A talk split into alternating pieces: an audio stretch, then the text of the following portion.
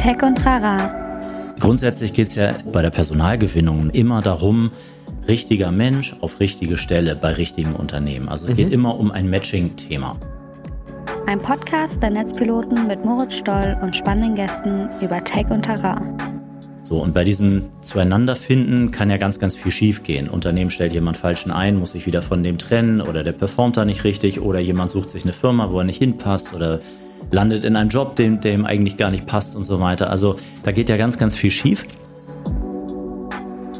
Herzlich willkommen bei Tech und Trara. Mein Name ist Moritz Stoll, ich bin der Moderator dieses Podcasts und es ist ein Podcast, in dem wir Netzpiloten uns einmal die Woche mit ganz unterschiedlichen ExpertInnen zu ganz verschiedenen Themen äh, unterhalten und versuchen so ein bisschen deren Thema zu verstehen und zu checken, wie Tech darin wirkt.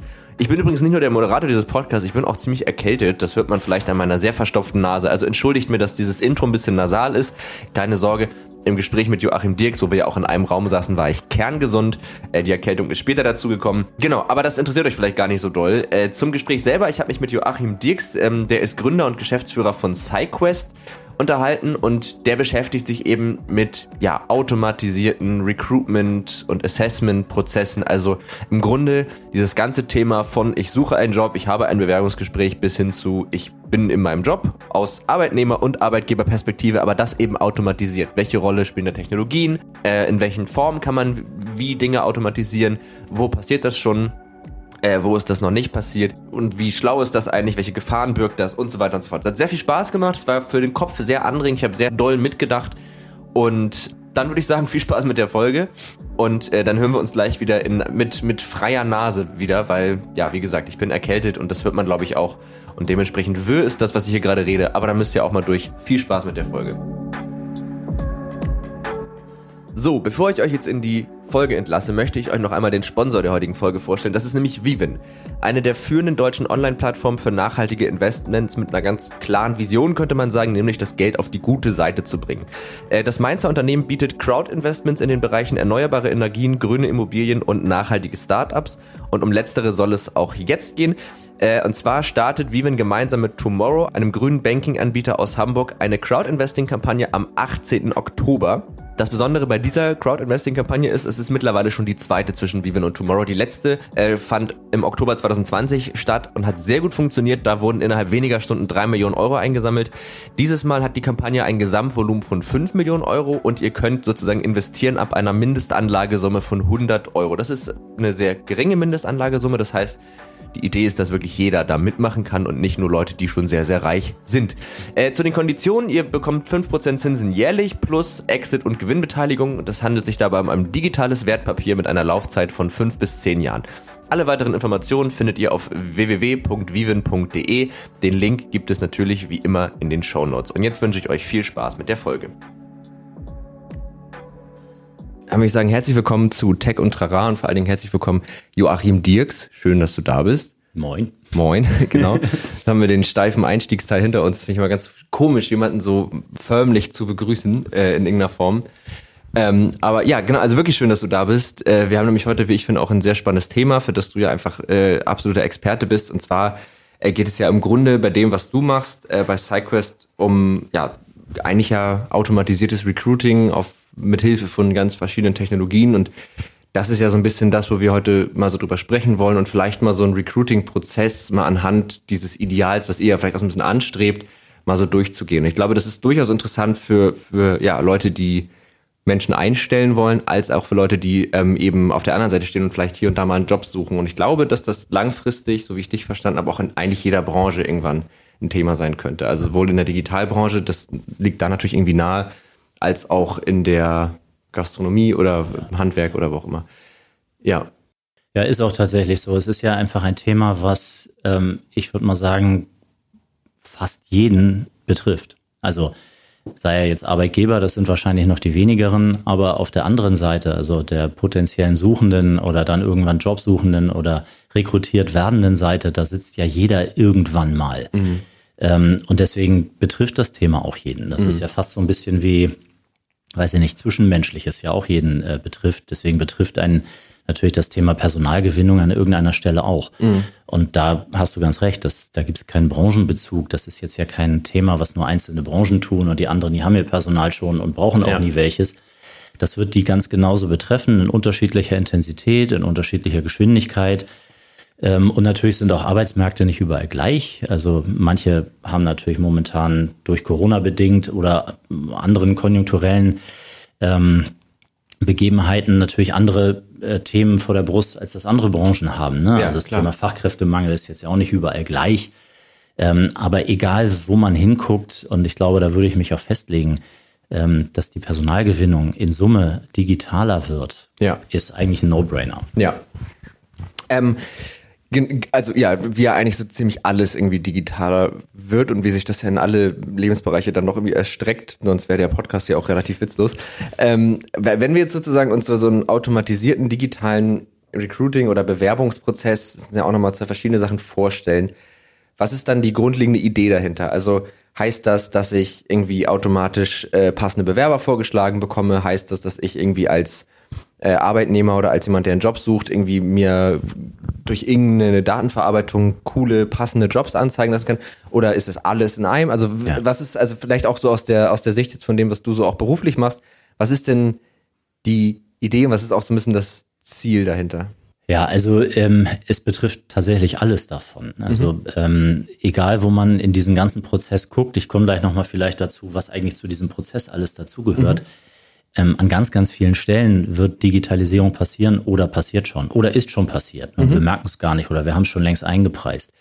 Ähm, grundsätzlich geht es ja ähm, beim Rekrutieren oder überhaupt bei der Personalgewinnung, um das ein bisschen generischer zu beschreiben, immer darum, richtiger Mensch auf richtige Stelle bei richtigem Unternehmen. Also es mhm. geht immer um ein Matching-Thema. Mhm. So, und bei diesem Zueinanderfinden kann ja ganz, ganz viel schiefgehen. Unternehmen stellt jemand Falschen ein, muss sich wieder von dem trennen oder der performt da nicht richtig oder jemand sucht sich eine Firma, wo er nicht hinpasst oder landet in einem Job, dem, ihm eigentlich gar nicht passt und so weiter. Also da geht ja ganz, ganz viel schief. Mhm.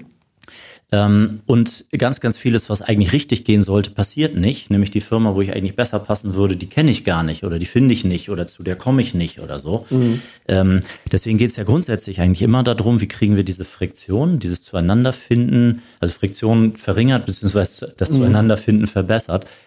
Und da gibt's ähm, und da fängt dann tatsächlich so dieser Prozess der Personalgewinnung an. Und der geht ja wirklich, das ist ja nicht nur das, was wir so landläufig vielleicht unter Recruiting verstehen, das Unternehmen hat eine Recruiting-Abteilung und die rekrutiert. So. Mhm. Sondern das fängt ja viel, viel früher an und endet eigentlich auch später. Mhm.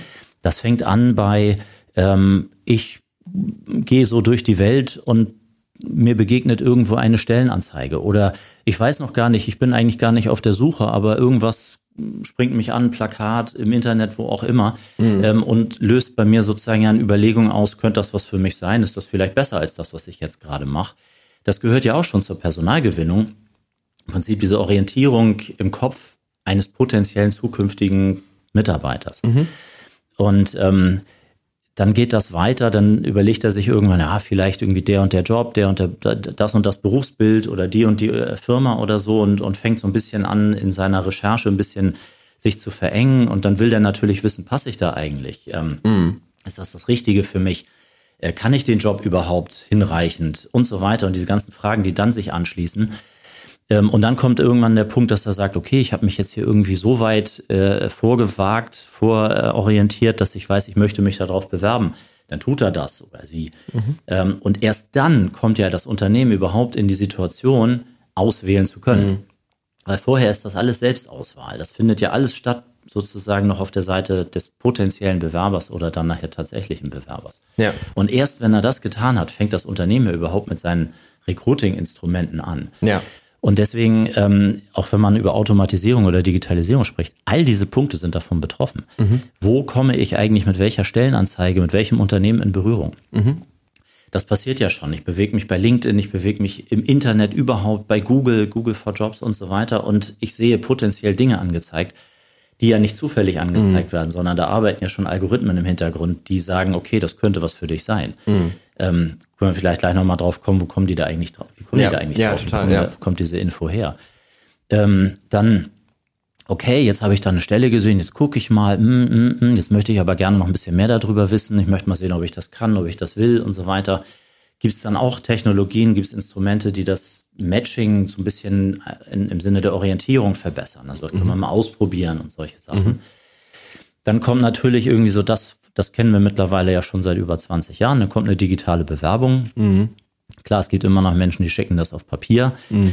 Vieles davon wird danach automatisiert, weil es dann sozusagen irgendwie eingelesen wird und über CV-Parsing dann doch äh, sozusagen zu Datenpunkten wird. Aber der Regelfall ist ja mittlerweile, man bewirbt sich gleich online über irgendein formularbasiertes ja. oder indem man sagt, ich schicke mein Xing oder LinkedIn-Profil mit oder so. Das ist ja mittlerweile relativ bekannt, aber ist ja auch ein Automatisierungsschritt. Mhm. Und dann kommen die ganzen Punkte, die dann so ein bisschen in die Richtung gehen, Identifikation des Richtigen oder der mhm. Richtigen, also Potenzial erkennen, ähm, all die Auswahlinstrumente, die Unternehmen dann einsetzen, Assessment-Techniken, Interview-Techniken, Assessment Center mhm. digitalisiert, ähm, Video-Interviews teilweise automatisiert bewertet und so weiter. Das sind dann ja all die Dinge, die dann noch kommen. Okay. Und auch da wird das ein Thema werden. Ne? Also eigentlich kann man sich das ein bisschen vorstellen wie so einen sehr großen Werkzeugkasten mit ganz vielen Mitteln und, und äh, Werkzeugen, die man an ganz vielen verschiedenen Punkten ansetzen kann. Also sowohl bei der Stellenausschreibung schon, als auch bei diesen Matching-Themen, als dann eben auch bei der Bewertung des, des äh, potenziellen Arbeitnehmers. Ähm, ich hatte, also wenn ich das richtig verstehe, ist ja sozusagen das Ziel für ein Unternehmen, eigentlich ohne Umwege direkt den passenden Mitarbeiter zu finden. Ja, nicht nur fürs Unternehmen, sondern auch für den Mitarbeiter selber, weil das, das darf man immer nicht ähm, vergessen ähm, klar, Unternehmen haben ein ökonomisches Interesse daran, mhm. die richtigen Menschen, die richtigen Potenziale auf den richtigen Stellen, zum richtigen mhm. Preis, zum richtigen Zeitpunkt und so weiter, klar. Ähm, weil sie darüber im Prinzip ihre Wertschöpfung erzielen. Aber ähm, Menschen haben dieses Interesse natürlich auch. Ich möchte ja. ja, auch nicht irgendwo arbeiten, wo es mir nicht gefällt oder Total. wo ich das Gefühl habe, ich bin überfordert oder unterfordert oder wo ich vielleicht den Job beherrsche fachlich, aber ähm, den Laden so kulturell ganz, ganz furchtbar finde. Also diese ganzen Dinge, die sind ja auch von einem beträchtlichen Interesse mhm. für die Mitarbeiterseite, mhm. weil wir verbringen ähm, bummelig 50 Prozent unserer Wachzeit dort. Ne? Ja, also das darf man ja nicht darf man ja nicht außer Acht lassen. Deswegen ist das Motiv, den richtigen Job beim richtigen Arbeitgeber zu finden, das ist da ja ganz genauso groß. Ja, absolut. Also genau, das hätte ich jetzt auch gemacht, diese Zweiteilung, dass man auf der einen Seite hat man das Unternehmen, das Unternehmen hat ja erstmal den Anspruch, den, den passenden Mitarbeiter zu finden. Das hat ja dann viel mit ökonomischen Gründen zu tun. Ja. Also man muss ja auch sagen, eine Fehlentscheidung ist ja auch immer, kostet ja einfach immer Geld, weil dann hast du diese ja. Probezeit und das ja. eigentlich hast du den nur eingearbeitet und dann ist er wieder weg. Ähm, und auf der anderen Seite hat man halt dann die, die Arbeitnehmer, die natürlich, wie du ja gerade sagst, einen Job äh, suchen, der zu ihnen passt. Und jetzt spreche ich natürlich aus einer äh, Perspektive von noch einem eher jungen Menschen, der eben auch noch relativ nah an dieser Orientierungsphase dran ist. Also worauf habe ich Lust? was will ich, was brauche ich, was ist mir wichtig. Und da bin ich gerade so ein bisschen zwiegespalten. Das ist jetzt gar nicht unbedingt meine Meinung, aber mir kam gerade der Gedanke in den Kopf, dass ja irgendwo diese Erfahrung, also dieses Ausprobieren von einem Job und dann zu merken, ah, das gefällt mir nicht aus den und den Gründen, das schärft ja teilweise mehr mein Bild davon, was ein Job für mich bieten muss, als wenn ich direkt in einem Job lande, ja. der mir Spaß macht. Also das, das, das wäre jetzt so eine potenzielle Gefahr, ist jetzt vielleicht, oder das wäre zumindest ein Argument, was man dagegen anbringen könnte, dass man sagt, dass diese, diese Erkenntnisgewinnung durch negative Erfahrungen, dass die halt wegfällt. Ist auch die Frage, ob das nicht trotzdem gut ist, aber das wäre ja ein, ein, Resultat, wenn wir da irgendwann rein in einer, irgendeiner äh, Utopie ja. dahin kommen, dass man eigentlich aus der Schule kommt und den Job dann direkt findet. Ja, also da bin ich voll und ganz bei dir. Ähm, Umwege gehören zum Leben. Ne? Kurven sind auch geraden. Also mhm. äh, das, das ist vollkommen klar. Und ähm, egal wo man mal ins Klo gegriffen hat mit irgendeiner Entscheidung. Ähm, in aller Regel war sie auch für irgendwas gut. Also mhm. insoweit würde ich da vollkommen äh, zustimmen. Ähm, ich glaube aber, ähm, das Maß, in dem wir sozusagen heute immer noch Friktionen an der Stelle erleben, mhm. ist eigentlich unnötig und eigentlich auch nicht so richtig hinnehmbar, weil es mhm. halt einfach unglaublich ineffizient ist. Ähm, nehmen wir mal jetzt das Thema, weil du ja auch sagst, äh, jüngerer Mensch sozusagen, bin da ja schon etwas älteren Semesters, bei mir ist das Thema Berufseinstieg Einstieg ja schon 25 Jahre her. Ähm, aber wenn man sozusagen jetzt mal auf diesen Punkt guckt, weil er so schön plastisch ist, ähm, da treffen Menschen, die im Alter zwischen 16, 17, 18, 19 bis 25 vielleicht, mhm. da wo wir über Berufseinstieg sprechen, die treffen ja auf eine Situation, die sind erstmal groß geworden mit diesem Erziehungsmantra, du kannst alles werden, die Welt mhm. steht dir offen, das ist ja prinzipiell auch gut und du kannst machen, was du willst, ähm, kannst das werden, wo du willst, die Welt ist auch irgendwie mobil und global und so weiter. Soweit, so schön, aber die treffen dann ja irgendwann auf diesen Punkt, jetzt muss ich mich mal entscheiden, jetzt muss mhm. ich mal irgendeinen Weg gehen. Mhm. Und dann kommt natürlich diese brutale, ähm, ich würde mal sagen, Optionsüberflutung. Ja wenn wir über den, den deutschen, also so Schüler ne, am Übergang Schule, Berufsbild, die stehen dann ja vor der Entscheidung, ähm, die können sich irgendwas, äh, so um die 600 Ausbildungsberufe, die wir in Deutschland haben, ausruf, äh, aussuchen. Wir haben so mhm. 320 ungefähr, die so von den Kammern kommen, aber da gibt es ja noch ganz viele hoheitliche und dann gibt es noch ganz viele, ähm, die so, weiß ich nicht, kannst ja auch Tennislehrer werden mhm. und so weiter. Also es gibt ja viele Optionen. Das ist nur die Berufsausbildung. Wenn wir ähm, noch den, den Bereich mit dazu nehmen, du kannst studieren gehen mit einer Hochschulzugangsberechtigung, also einem Abitur oder einer Fachhochschulreife, hast du in Deutschland die Auswahl aus knapp 12.000 grundständigen Studiengängen an über 400 Hochschulen. Ja. Und dann heißt es, das ist ja alles da. Ein Info such dir mal das Richtige für dich aus. Das ja. ist natürlich vollkommen überfordernd. Und dann stehen die an diesem Punkt und sagen ja, kann ich mir nicht alles angucken. Mhm. Ich kann auch nicht alles ausprobieren, um zu gucken, was gut ist und was nicht gut ist. Ich muss mhm. ja irgendwie ähm, jetzt, jetzt springen. Und an der Stelle geht so viel schief. Mhm. Ähm, was man dann festmachen kann, eben zum Beispiel an Abbrecherquoten in Ausbildungsberufen, teilweise über 50 Prozent bei Köchen. Ja. Ähm, Im Schnitt 25 Prozent in der Berufsausbildung. Ähm, das gleiche im grundständigen, in, in grundständigen Studiengängen, also in Bachelorstudiengängen. Ungefähr ein Viertel haut irgendwann in den Sack. Das ist nicht alles schlecht, da mhm. sind wir sozusagen beieinander. Aber vielleicht ähm, ist es auch ein bisschen zu hoch in der, äh, ja. in der Höhe sozusagen, weil ja. es ja einfach auch immer Lebensträume sind, die dann möglicherweise zerplatzen. Es ist auch Lebenszeit, die vielleicht anderweitig noch ein bisschen besser genutzt werden hätte können. Und da Instrumente an die Hand zu kommen, die einfach das ein bisschen reduzieren. Also ja. die nicht sagen, das musst du machen, das ist dein Lebensweg, unterschreiben sie hier und dann mhm. so.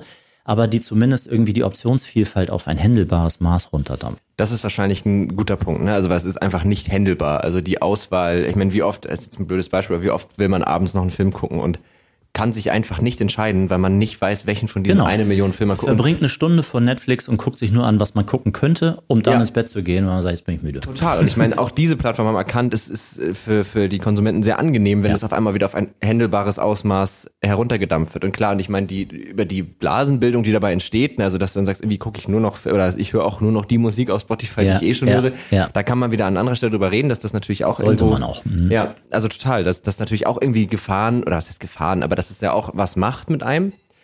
Aber ähm, ich mhm. sehe den Punkt schon total, dass es einfach nicht, es ist halt nicht handelbar. Also ich bin ein großer Freund davon, so ein bisschen, ich würde mal sagen, so das Beste der zwei Welten zu verbinden oder zumindest zu versuchen, das zu tun.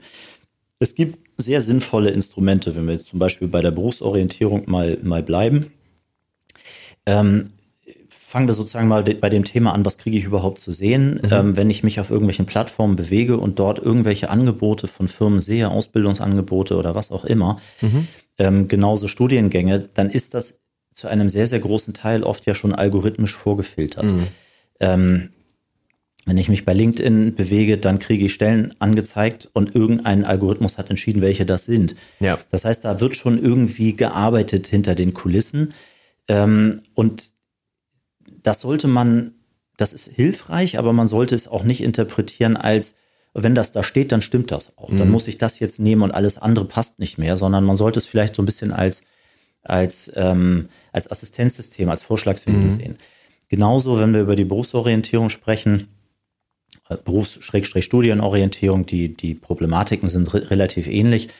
Ähm, da gibt es ähm, Instrumente, die zum Beispiel über Interessendiagnostik gehen und sagen, hier, pass mal auf, investier mal fünf, sechs, sieben Minuten deiner Zeit und beantworte mal ein paar Fragen. Mhm. Und die Antworten auf diese Fragen, die werden von dem Algorithmus bewertet, der dann sagt, auf Basis dieser Angaben, die ich jetzt von dir bekommen habe, mhm. reduziere ich dir diese Optionsvielfalt schon mal auf ein erträgliches Maß. Du hast also nicht mehr 12.000 Studiengänge, die du dir angucken musst, sondern es sind nur noch 300. Ja. Und jetzt kannst du noch dazu sagen, ähm, dass du dich, keine Ahnung, aus der Stadt, in der du lebst, möglicherweise auch nur 50 Kilometer im Umkreis rausbewegen möchtest. Zack, werden aus 330. Mhm. Und so kann man sich dann sozusagen schon mal vorarbeiten. Das heißt nicht, dass am Schluss einer überbleibt und da heißt es, das musst du jetzt werden. Mhm. Aber es ist ein Maß, wo ich sagen kann, da kann ich jetzt anfangen, mich auch ein bisschen Detail zu orientieren, mal in den einen reinzugucken, in den anderen reinzugucken.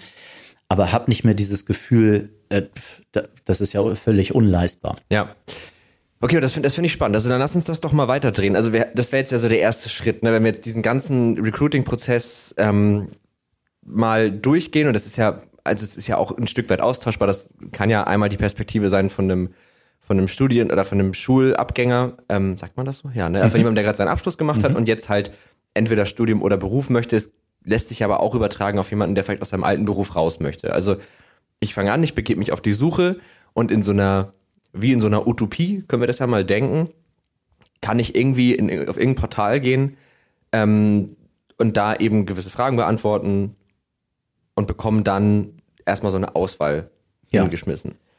Also sowas gibt es tatsächlich heute schon, ja. ähm, gar nicht so wenig. Ähm, soll man sich wundern. Also wir bauen selber solche Tools mhm. und ähm, da ist auch beträchtliche Nachfrage nach da, weil viele Unternehmen natürlich sozusagen Nutzern auch da die Brücken bauen wollen. Zu sagen, wir haben hier keine Ahnung, 23 Ausbildungsberufe, hier ist ein Tool und das hilft dir mal zu entscheiden, welcher davon wie gut zu dir passt. Mhm. Und dann guckst du sie dir an. Das ist ein bisschen eine Mischung aus einem Personalmarketing-Instrument und einer Berufsorientierungshilfe, mhm. die sehr gerne angenommen wird, weil sie ja so ein Stück weit dieses Motiv ähm, äh, sozusagen abholt beim Nutzer. Ich, ich, das ist mir alles zu viel, ich überblicke das nicht und jetzt kann ich sozusagen hier so ein Navigationsinstrument in die Hand nehmen. Ja. Das ist tatsächlich, das gibt es schon. Wenn wir über Utopie sprechen, dann kommt man ja eher zu so, so ähm, Überlegungen, dass ich gar nicht mehr mechanistisch sozusagen Informationen irgendwo reingeben muss, die dann irgendwie bewertet und zu einem Ergebnis verdichtet werden, sondern dass das im Prinzip schon da ist. Ach so, ja. Na, also dass man sagt, ähm, und auch das ist gar nicht mehr Science Fiction, auch das wird ja schon vielfach äh, praktiziert. Ähm, wenn man jetzt, ist jetzt kürzlich gerade durch die Presse gegangen, ähm, bei LinkedIn eben zum Beispiel sich bewegt, dann passieren im Hintergrund ganz, ganz viele Dinge, die gemischt sind aus, was weiß die Plattform über mich, mhm.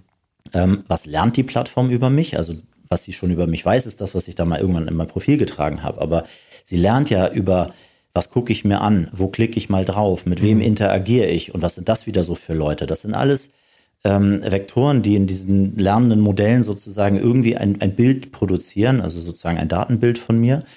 Und das wird dann wiederum genommen und zu sagen, und deswegen könnte es sein, dass diese Stelle, die mhm. irgendein mhm. Unternehmen mal geäußert hat, mhm. äh, und über die, so, dass die möglicherweise so und so gut zu dir passt, das Scoring dahinter sagt, zeig die mal an. Ja. Und dann klickst du drauf, guckst es dir an. Ah, es scheint tatsächlich ganz interessant gewesen zu sein. Oder sagst du, geh mir mal weg, das passt gar nicht zu mir. Ah, ist vielleicht doch nicht so richtig. Algorithmus lernt wieder. Ja. Also all diese Dinge passieren schon. Und da mache ich ja gar nicht mehr wirklich aktiv, bewusst Kriterien geleitet, ähm, sozusagen, das interessiert mich, das finde mhm. ich gut und so weiter, sondern da passiert ja, das passiert ja sozusagen schon irgendwie quasi, indem ich beobachtet werde, ja. ne? also algorithmisch beobachtet werde. Ja. Stimmt, das äh, habe ich auch schon erfahren. Also ich kriege das auch ganz oft auf Instagram. Seit ich äh, mein jetziges Studium angefangen habe, ähm, kriege ich auf einmal sehr oft Jobwerbung für entsprechende Jobs. Und das war vorher nicht da, ne? Ja. Also das ist, wird sicherlich auch kein Zufall sein. Ja, also äh, man kann da, man muss da mal ein bisschen aufpassen, dass man nicht allzu sehr so ein bisschen auch in, in Dystopisches abgleitet, mhm, ja, das wollte ich dass sagen, man denkt, ja man unterhält sich am Armbrutstisch über irgendein Thema und dann, das weiß ich nicht, ich google mal und dann mhm. macht man Google auf und Google hat das offenkundig schon irgendwie, weiß das mhm. schon, weil ich fange mhm. an, das zu tippen und habe die Antwort so ungefähr. Ja. Und man dann denkt, haben die mir jetzt gerade zugehört und so weiter. Ähm, aber natürlich, ähm, diese Algorithmen funktionieren ja genauso. Also, ja. Wo bewegst du dich? Mit welchen Leuten interagierst du? Was machen die so? Was sind, was sind das wieder für, für Indikatoren, die irgendwie ein Bild von dir zeichnen? Und ähm, all das sorgt dafür, dass gewisse Dinge ausgespielt werden und manche andere eben nicht. Ja. Ähm, und dann natürlich, wie reagierst du darauf, sind auch wieder die Datenpunkte, die natürlich wieder lernend einfließen in diesen Algorithmus. Ähm, und deswegen sind das überhaupt keine Zufälle. Also das mhm. ist natürlich alles gewollt. Ich frage mich, die Plattform, die das macht, ne? Also ob das jetzt Google ist, ob das Facebook ist, ob das irgendeine andere, LinkedIn ist ja erstmal egal. Die die macht das ja auch nicht uneigennützig. Also die sagt ja nicht, auch unser Lebensziel ist es, dass Menschen tolle Jobs finden, sondern da, da steht ja auch irgendein wirtschaftlich, also weil in der utopischen Variante würde man ja sagen, das ist toll, weil Menschen einfach, ohne dass sie was dafür tun müssen, zu den Jobs geführt würden, die wirklich zu ihnen passen, weil man sie beobachtet, aber halt Ja. ganz uneigennützig. Jetzt wissen wir aber ja alle, dass das so nicht ist. Und jetzt frage ich mich sozusagen, welche Motive da auch noch hinterstehen, um eben, wenn jetzt jemand, also wenn das jetzt jemand hört und merkt, oh, da ist eine Jobanzeige, dass man sich mal fragt, warum habe ich eigentlich diese Jobanzeige gerade bekommen und was steht da noch hinter? Weil LinkedIn wird damit ja Geld verdienen und ich mein, meine Vermutung wäre jetzt, dass dieses Geld von den Firmen kommt, die zum Beispiel Leute einstellen wollen. Ja, genau. Also das ist natürlich ein Teil dessen. Ähm, diese Plattformen selber funktionieren dann ja manchmal auch noch über Erlösmodelle, die dann so ein bisschen nutzerseitig sind, über Premium-Accounts. Und du denkst ja natürlich, okay, das hat mir voll was gebracht, da zu sein, ähm, weil darüber habe ich einen tollen Job bekommen, der dann sozusagen auf mich zukam oder so. Oder ich, ähm, ich mache mich mal auf der Plattform irgendwie so sichtbar, dass ich hoffentlich dann auch von dem richtigen Job und dem richtigen Arbeitgeber sozusagen gefunden werde ähm, weil das Ziel dieser Plattform ist ja möglichst diese, na, ich will mal sagen, diese Marktplatzrolle auch gut zu bespielen. Ein Ja. Markt, wo du hingehst und gehst mit leerer Tüte wieder nach Hause oder gehst dahin, um Sachen zu verkaufen, nimmst alle Ware wieder mit, ist scheiße, wirst du nie wieder einen Stand buchen. ja. Ähm, und genau auf diesem Prinzip ähm, basieren die ja mit unterschiedlichen Motiven. Das ist bei Xing ein bisschen anders als bei LinkedIn, ist es bei Google wieder anders, weil das natürlich irgendwie ähm, für Nutzer erstmal kostenlos ist, ähm, aber er bezahlt natürlich über sein Suchverhalten mit einer sehr, sehr validen Währung. Ja. Ähm, und die Unternehmen sind möglicherweise daran interessiert, ähm, dort dann, und das ist ja nun mal das, wo Google immer noch 98 Prozent seines Gelds mit verdient, Ja. ähm, dann dort eben Anzeigen zu schalten und zu Ja. sagen, okay, wenn der da und danach sucht ähm, und noch ein paar andere Indikatoren dazu kommen, dann wollen wir da mit unserer Stellenanzeige stehen. Ähm, das ist natürlich so ein bisschen dieses Plattformökonomie-Modell. das ist bei Instagram oder bei TikTok ist es wieder ein bisschen anders, weil die über ein anderes Nutzungsmotiv kommen. Aber beide natürlich auch relativ stark jetzt mittlerweile auch in diesen Jobmarkt gegangen sind, weil es natürlich eben einfach ein riesiger Markt ist. Ja, weil da so, weil der tagtäglich Millionen von Recruiting-Entscheidungen fallen, ist eben einfach auch viel Geld damit zu verdienen. Ja. Ja, okay, also ich, ich jetzt so vom ersten Gefühl her würde ich sagen, in, in einem Modell, wo, wo Nutzer dafür za- zahlen, dass die, dass die Premium-Accounts bekommen, beziehungsweise dass die Nutzer der geldbringende Faktor sind, da wäre das Ziel der Plattform, die Nutzer auch zufriedenzustellen. Und das könnte ich mir vorstellen, dass das dann eher günstig ist für die Arbeitnehmer. Also das ist auch sehr vereinfacht dargestellt. Mir ist schon bewusst, dass das ein bisschen komplexer ist. Aber dass sich das dann eher sozusagen positiv auf die Arbeitnehmerseite auswirkt. Und wenn die, wenn die Firmen die Möglichkeit haben, irgendwie, äh, oder das, das Geld in die Plattform reinbringen, indem sie halt ihre Anzeigen schalten, dann ist natürlich auf einmal, dass die Plattform ja eher daran interessiert wäre, der Firma die entsprechenden Arbeitgeber zuzuschieben. Und Ja. da, also das ist, glaube ich, so ein bisschen das, wo man aufpassen muss, dass man sich klar macht, wer profitiert hier eigentlich gerade wovon. Ja. Und ne, also ein Unternehmen, das sehr viel Geld hat, kann auch sehr viele Anzeigen schalten, wird sehr oft ausgespielt. Und dann wäre ja dann die nächste Frage, ist das dann wirklich jetzt noch der passende Job? Also jetzt gar nicht in Bezug auf eure Produkte, sondern einfach ganz allgemein gesprochen, ne? Ist das da jetzt noch wirklich der passende Job oder wird es mir jetzt gerade als der passende Job angezeigt, weil das Unternehmen hat sehr viel Geld dafür bezahlt, dass das so ist? ist sicherlich alles mit dabei. Also Ja. diese Algorithmen, ähm, das ist ja tatsächlich, ich würde mal sagen, in vielerlei Hinsicht eine Blackbox und ist auch unglaublich komplex. Ja. Und die wird natürlich auch nicht einfacher, diese Welt, weil diese Algorithmen mittlerweile alle lernend sind, auf großen Datenmengen basieren, mit KI arbeiten und so weiter. Und das ist teilweise tatsächlich gar nicht mehr rückwärts abzuwickeln, wie so ein Algorithmus zu irgendwas gekommen ist. Ja. Ähm, wer am Ende sozusagen profitiert und wer auch zur Kasse gebeten wird, ist tatsächlich eine interessante und spannende Frage. Sollte man sich grundsätzlich im Leben immer stellen, ne? cui bono. Ähm, aber ähm, die ist, ich glaube, weniger davon dominiert, wer zahlt jetzt diese Plattform, sondern das ist grundsätzlich so ein bisschen, wie tickt der jeweilige Arbeitsmarkt, bei wem liegt die Macht. Und ähm, in, in Deutschland zum Beispiel ist es relativ abwegig zu Geschäftsmodelle aufzubauen, wo der Nutzer bezahlt. Das ist in anderen Ländern aber ein bisschen anders. Also wenn man sozusagen mal konkret auf unseren Markt schaut, wir bauen ja so eignungsdiagnostische Testverfahren und so weiter, die setzen die Unternehmen ein und wir verkaufen das an die Unternehmen, damit die das in ihren Recruiting-Prozessen einsetzen. Das heißt, wir sind der B2B-Dienstleister, bezahlt werden wir vom Unternehmen. Der Nutzer muss da durch, weil er darüber ausgewählt wird, aber natürlich zahlt er nichts dafür. Das ist in anderen Ländern anders. Es gibt Länder, da heißt es, mache bitte den Test, der ist kostenpflichtig und das Ergebnis schickst du uns bitte. Mhm. Das heißt, da wird das sehr, sehr viel stärker im Prinzip zu einem Nutzer- oder Bewerberproblem gemacht. Mhm. Wie weit das geht, ist immer ein bisschen, hat was mit der Tradition des jeweiligen Arbeitsmarkts zu tun und es hat einfach was mit Macht zu tun. Ja.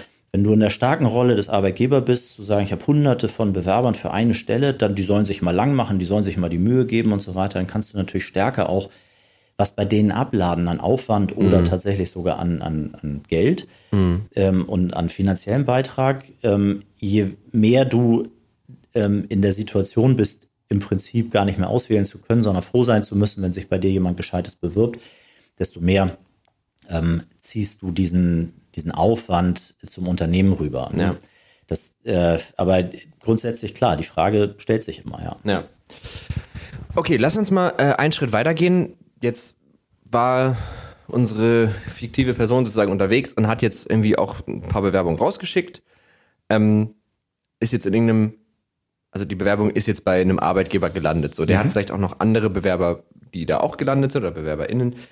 Ähm, jetzt könnte ich mir vorstellen, wäre ja der nächste Schritt, wo ich Dinge automatisieren kann, wo ich vielleicht auch irgendwie äh, Bewertungen dieser Arbeit.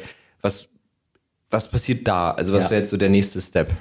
Also vielleicht noch so, so vorweg. Ähm, ich glaube, man darf ähm, nicht glauben, dass das, was theoretisch im Moment schon geht, überall auch schon gemacht wird. Ja. Ne? Also wenn wir das jetzt diskutieren, dann reden wir darüber, dass das sozusagen HR-Tech-Entwicklungen sind, mhm. die sicherlich auch teilweise schon praktiziert werden, aber bei Weitem noch nicht der übliche genau, Fall. Also das muss man immer so ein bisschen äh, vorwegstellen, weil ansonsten ja. ganz schnell so dieses, oh Gott, ne, ich, ich, mein Lebenslauf, dann ist eine Maschine und da werde ich sofort und so weiter. Das ist mhm. vielfach noch nicht der Fall. Aber die Welt entwickelt sich in diese Richtung. Genau, wir gehen, gucken ja so ein bisschen in die Zukunft. Genau, und wenn wir darüber ähm, so ein bisschen nachdenken, dann ist natürlich ganz, ganz hilfreich zu sehen, was geht heute schon und was wird gehen. Mhm. Ähm, was definitiv schon praktiziert wird, weil es auch in vielen dieser Bewerbermanagement-Technologien schon drin ist, ist zum Beispiel eine automatisierte Bewertung von, von Einträgen im Lebenslauf. Mhm. Ähm, was hat derjenige studiert? Wie gut war er da drin? Wo hat er das studiert? Wie lange hatte er das studiert? Was äh, für Noten stehen da drin? Ähm, wie viel Berufserfahrung, bei welchen Firmen und so weiter. All diese Dinge kann man ja bewerten. Mhm. Und je, viel, je mehr Daten man hat, kann man auch eine Maschine darauf trainieren, das zu bewerten. Ja. Ähm, da ist die Technologie im Prinzip schon für da und mhm. teilweise wird es auch schon praktiziert. Teilweise auf eine sehr hemdsärmelige Art und Weise noch. Okay, die und die Note ähm, nicht erreicht, ah, okay. Absage. Also noch keine ja noch Faktoren ganz, miteinander. Das ist ja noch keine KI, das ist ja ein, ja. Ist ja ein simple Wenn-Dann, aber ähm, das, wenn man das sehr, sehr viel komplexer macht und lernend macht, dann kommt man irgendwann zu Machine Learning und KI. Ja. Das gibt es schon, das ist schon da. Mhm. Ähm, dann der nächste Schritt, der so ein bisschen dann schon schaut, was kann jemand eigentlich, wie gut ist er da drin, was für Potenziale hat er. Dann kommt man zum Thema Assessment. Mhm. Lässt sich auch automatisieren. Das ist nun genau das, was wir machen. Ähm, hat sich beworben, hat das erste Screening, ob jetzt maschinell oder händisch sozusagen mhm. überstanden. Nächster Step, ich würde den gerne ein bisschen abklopfen, ob er dies, das und jenes mitbringt. Hier ist ein Test. Mhm. Der Test ist ja mittlerweile auch, ähm, konntest ja früher auch auf Papier machen, findet jetzt online statt. Ähm, dahinter läuft natürlich eine gewisse Bewertung. Ähm, wie gut ist das, was der jetzt gesagt hat? Was sagt das über diesen Menschen möglicherweise aus? Und diese Indikatoren, diese Daten fließen in eine Bewertungsentscheidung ein, mhm. die teilweise ähm, auch schon relativ mechanistisch angewendet wird. Folgender Score unterschritten, Absage, folgender Score mhm. erreicht, nächste Runde. Mhm. In aller Regel ist es aber einfach ein zusätzlicher Indikator, der in die nächsten Entscheidungen einfließt. Ja ist aber schon ein Assessment-Punkt. Also da wird schon sozusagen wirklich automatisiert bewertet mhm. ähm, auf Leistungsmerkmalen, auf Persönlichkeitsmerkmalen, auf kulturellen Wertemerkmalen und so weiter. Das gibt es schon. Das ist tatsächlich überhaupt gar keine Science Fiction mehr. Das ist gängige Praxis. Mhm. Ähm, in den großen Unternehmen mittlerweile üblich, in kleineren wird es immer mehr. Ähm, und dann können wir ja weitergehen in dieser Auswertungs- und, und Bewertungskaskade. So, jetzt habe ich getestet und der ist immer noch, oder er oder sie ist immer mhm. noch im Rennen. Da kommt dann, ähm, da wird dieser Prozess dann immer mehr einer der sogenannten Positivselektion. Das heißt, immer mehr die Frage, wen stellen wir ein? Mhm. Wohingegen am Anfang ja oft noch die Frage ist, wen stellen wir nicht ein? Ja. Wen können wir aussortieren? Ja. Und das dreht sich ja im Prozess immer weiter in diese Positivrichtung. Und da kommen dann so Schritte wie, ähm, jetzt wollen wir ein Interview mit demjenigen führen. Mhm. Ähm, ist jetzt auch überhaupt kein neues Thema, dass sowas online und über Videointerviews gemacht wird. Ähm, gibt schon seit 10, 15 Jahren. Äh, mhm. Skype ist ja nun auch keine Erfindung von gestern. ja. Ist aber durch Corona jetzt ein absolutes Commodity geworden. Es ja. gibt niemanden mehr, der sagt, wow, voll krass und Videointerview. Ne? Ja, das ist ja vollkommen üblich normal, mittlerweile. Haben die letzten anderthalb Jahre ja unglaublich beschleunigt. Ähm, das ist in der Regel im Moment immer noch ein Mensch, der auf der anderen Seite sitzt und das bewertet, wie es mhm. bei einem klassischen Interview auch der Fall ist. Es gibt Technologien, die aber jetzt auch schon anfangen zu bewerten, also maschinell zu bewerten, ähm, was halte ich jetzt davon, mhm. was derjenige gesagt hat und vor allen Dingen, wie er es gesagt hat. Mhm. Also guckt er mich an, guckt er irgendwo anders hin, spricht er laut, spricht er leise, hat er eine, eine hohe Wortdichte, spricht er langsam, hat er viele Füllwörter drin und so weiter ähm, hat er Schweiß auf der Stirn, mhm. ähm, kriegt er rote Ohren, was auch immer man sozusagen alles da einfließen lassen kann. Da würde ich sagen, da muss man mächtig aufpassen, dass mhm. man da nicht äh, äh, übers Ziel hinausschießt, weil da teilweise wirklich auch ein bisschen, würde man sagen, Voodoo unterwegs ist. Mhm. Aber wenn man darüber spricht, was theoretisch geht und wo auch in welche Richtung auch gedacht wird, gehört das definitiv dazu. Also maschinelle Bewertung von von Interviewverhalten sozusagen. Ja. Da, das ist gar nicht so sehr auf, die, auf den, den Inhalt des Gesagten abzielend, sondern die Art und Weise, wie es gesagt da habe ich ein kurzes Zwischenbeispiel, ähm, ist jetzt ein bisschen ein anderes Thema, aber das äh, irgendwie auch ein Student an der Uni, an der ich meinen Bachelor gemacht habe, der hat auch immer so ein Projekt gemacht, wo er praktisch eine Kreditwürdigkeitssoftware gemacht hat, die halt genau darauf geguckt hat, nicht was du einträgst, sondern wie du es einträgst. Wie lange zögerst du, wie schnell machst du es, äh, ne, ist das eher copy-pasted oder hat da ja. jemand wirklich überlegt?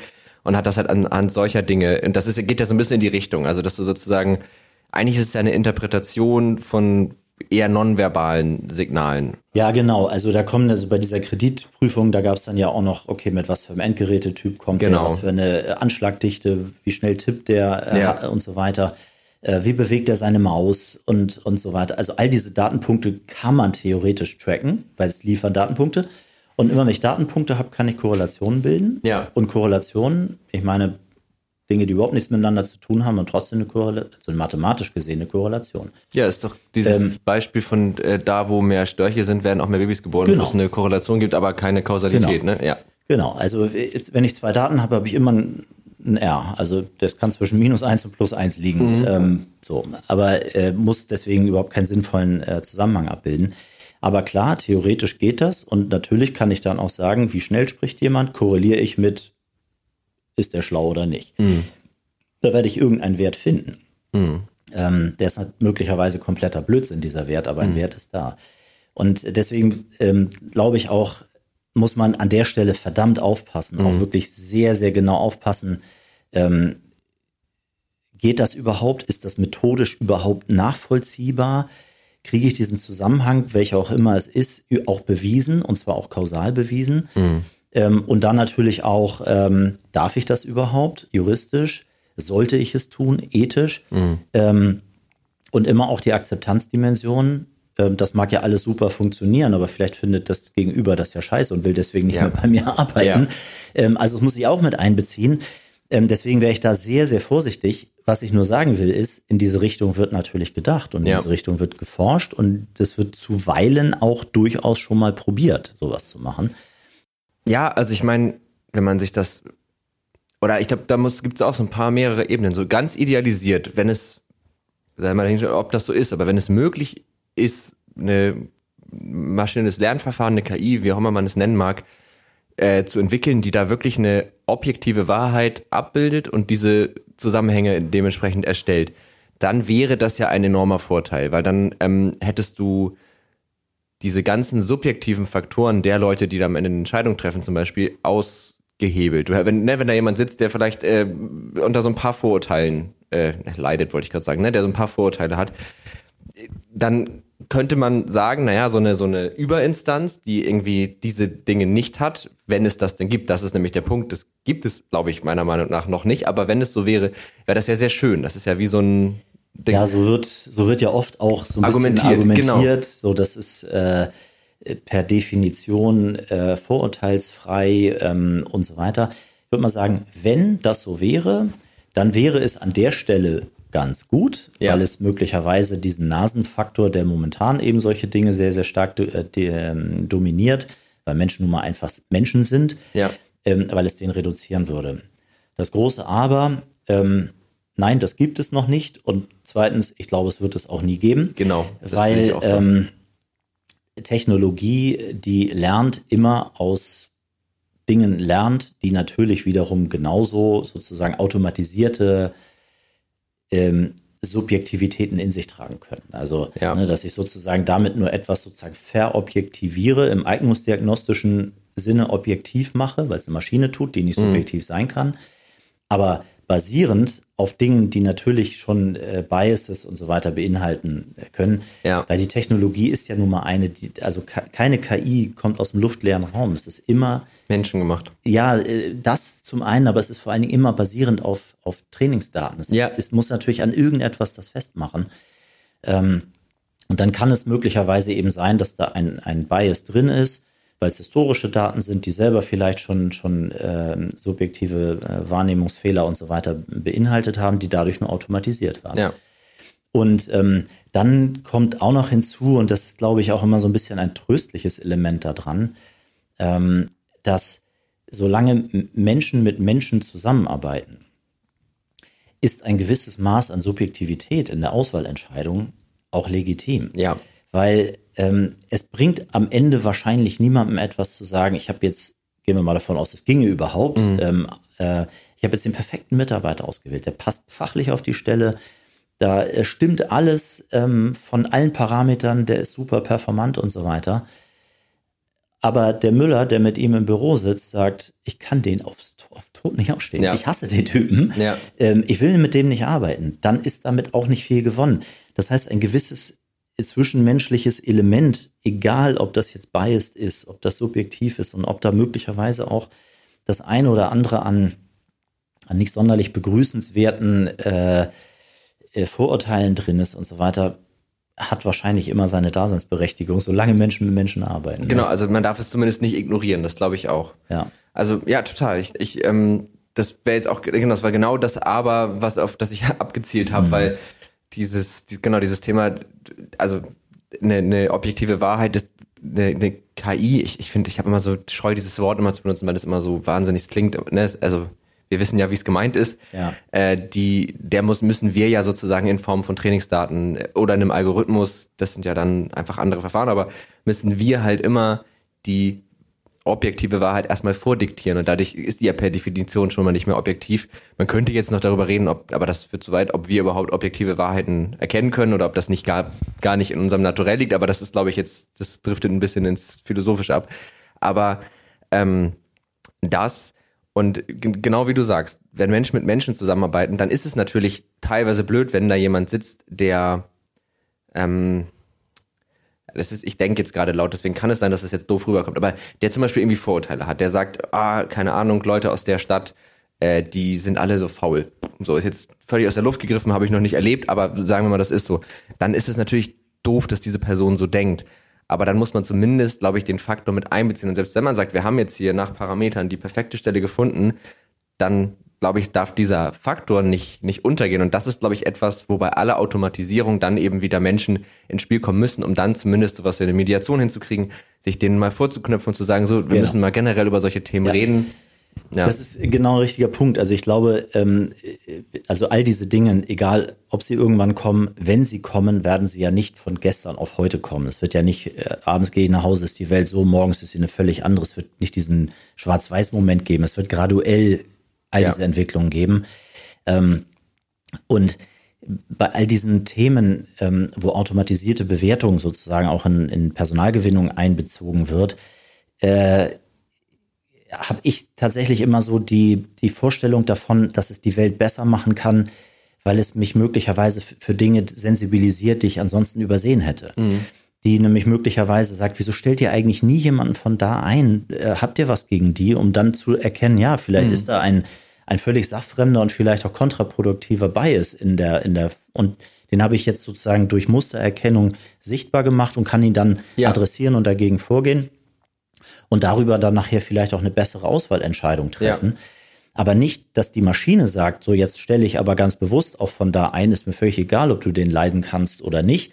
Ähm, ich mache das trotzdem, sondern möglicherweise äh, Dinge erkennen zu können im Sinne so eines Assistenzsystems und, und Parameter zu liefern, an denen ich gewisse Zusammenhänge und Muster auch erkennen kann. Das bedeutet im Grunde doch, dass wir einfach die, die Erkennung von Tatsachen und die Interpretation aufteilen. Also, dass wir nicht sagen, wir lassen unser System Parameter erkennen, die interpretieren und lassen uns das eine Antwort liefern, sondern was wir machen ist, wir sagen, dieses System, das erkennt, hatte der rote Ohren, hat der geschwitzt, völlig wertfrei. Das sind einfach nur Parameter, die ich vielleicht zum Beispiel auch ehrlich gesagt bei einem Videocall nicht so richtig wahrnehmen kann. Wenn ich mit jemandem im ja. Raum sitze, dann rieche ja. ich spätestens, wenn er schwitzt. Aber das sehe ich ja über einen Videocall nicht. Und ist es aber dann immer noch total meine Sache, wie ich das interpretiere. Ja. Wenn man dann sagt, keine Ahnung, der hat vielleicht eine mega Lücke im Lebenslauf, ist aber ein total äh, selbstreflektierter Typ, vielleicht gibt es da einen Zusammenhang und dass das aber wieder genau. bei mir liegt. Ja, ja, genau. Also ich glaube, ähm, zumindest wenn man jetzt so, ich würde mal sagen, auf den nächsten ausleuchtbaren Zeithorizont von vielleicht 10, 20 Jahren jetzt in die Zukunft blickt, ist das, glaube ich, tatsächlich ähm, ein, ein der, der sinnvolle Weg und auch der, der sozusagen auch vermittelbar ist, ja. der der Kandidatenseite vermittelbar ist, weil keiner will von der Maschine bewertet werden. Nee. Ähm, und schon gar nicht das Gefühl haben, ich wurde da irgendwie gescannt und dann bekam ich eine Absage oder so. Ähm, ist schwierig. Und ehrlich gesagt, ich kenne auch eigentlich keine Personaler, die das wollen. Ähm, nee. Ganz im Gegenteil, das sind ja oft Personaler geworden, damit sie und weil sie mit Menschen arbeiten wollen und eben nicht so automatisiert ticken mhm. und immer ähm, in Tools arbeiten und so weiter. Also von daher, auch die werden das nicht wirklich favorisieren. Von daher ist der erste Schritt auf diesem Thema, den wir jetzt auch überhaupt sozusagen schon, schon ansatzweise irgendwie bewerten und einschätzen können, der, dass diese Tools und diese Instrumente Indikatoren liefern, Daten liefern, wo ich möglicherweise Dinge erkenne, die ich ansonsten so nicht gesehen hätte, ja. um darüber in meiner menschlichen Entscheidung ein bisschen besser zu werden. Und ich glaube auch noch ein anderer Punkt, und der ist mir auch immer ganz besonders wichtig, dass wir gar nicht irgendwie immer in dieser Welt denken, dass wir das alles so voll automatisieren, damit dann der menschliche Entscheidungsfaktor da drin auch überflüssig wird. Mhm. Weil das wäre ja auch, also ich meine, kein Personaler dieser Welt würde so ein Tool kaufen, weil dann wäre der mhm. arbeitslos. Ähm, sondern dass es äh, tatsächlich vielleicht Dinge tut, die einem im Moment den ganzen Tag vollmüllen. Also mhm. dieses System pflegen, jenes System im Begriff behalten, hier schon wieder irgendwie das und das. Am Ende des Tages bin ich gar nicht dazu, kommen, dazu gekommen, mich mit einem einzigen Kandidaten zu unterhalten, weil ich den ganzen Tag mit Prozess zu tun hatte. Ja. Wenn das ein bisschen automatisierter ginge und am Tag wieder zwei, drei, vier, fünf Stunden dafür sind, mit Menschen zu, zu arbeiten, reden, zu ja. reden und so ja. weiter. Also es wieder menschlicher werden zu lassen. Mehr Automatisierung, wieder mehr Freiräume für mehr Menschlichkeit schaffen ja. und so weiter. Dann hätte man ja tatsächlich gewonnen. Also so ein bisschen im Sinne des äh, Assistenzsystems ich muss nicht mehr äh, die ganze Zeit während der Fahrt irgendwie den Stadtplan wenden und so weiter, sondern ich habe das Navi und ich kann mich an der Stelle darauf konzentrieren, mir auf die Straße zu gucken ja. oder so. Das ist ein gutes und, Bild, ne? ja. Also stimmt, genau. Also das heißt, wenn wir es so ein bisschen festhalten, wir haben auf der einen Seite im, im Bewerbungs- oder nee, gar nicht im Bewerbungsprozess, sondern im Auswahlprozess eines Arbeitnehmers, da sind wir ja schon irgendwie in die Richtung unterwegs, dass wir sagen, okay, ein System, ein Assistenzsystem liefert uns schon auch eine gewisse Interpretation. Also wir mhm gucken auf das, was du uns gegeben hast, ob du das jetzt händisch eingetragen hast, ob wir das gesammelt haben, ist ja erstmal irrelevant dafür und liefern dir irgendwie eine Vorauswahl. Muss man aber auch sagen, da geht es einfach auch um nicht mehr händelbare ähm, Massen oft. Und dann haben wir sozusagen die, die Seite, also ne, alles ideal, aber ähm, dann haben wir die Seite, wo, wo Bewerber auf einmal in einem Assessment Center sind, in einem Gespräch, wo sie eben auch analysiert werden, beziehungsweise wo gewisse Dinge, im Grunde sind es ja, man kann es ja vergleichen mit Messdaten. Aber, und ich glaube, das hast du ja auch ganz klar gesagt, das Wichtige ist, dass die Interpretation dieser Messdaten, dass die menschengemacht ist. Was ich gerade auch als Gedanke dabei hatte, ist nämlich auch, das würde ja auch, also ist jetzt vielleicht auch zu naiv gedacht, aber das würde ja auch davor schützen, von einer gewissen Willkür eines Personalers zum Beispiel schützen. Weil, Ganz genau. Wenn ich jetzt sage, ich kann den nicht riechen, bin aber, vielleicht arbeite ich gar nicht mhm. mit dem zusammen, aber ich, irgendwie ist, mir, ist der mir unsympathisch. Ja und dann kann man aber sagen, aber guck mal hier, also das, genau. das war ein total angenehmer Typ und meinem Fitness da anders und dann hast du halt nochmal eine, ja.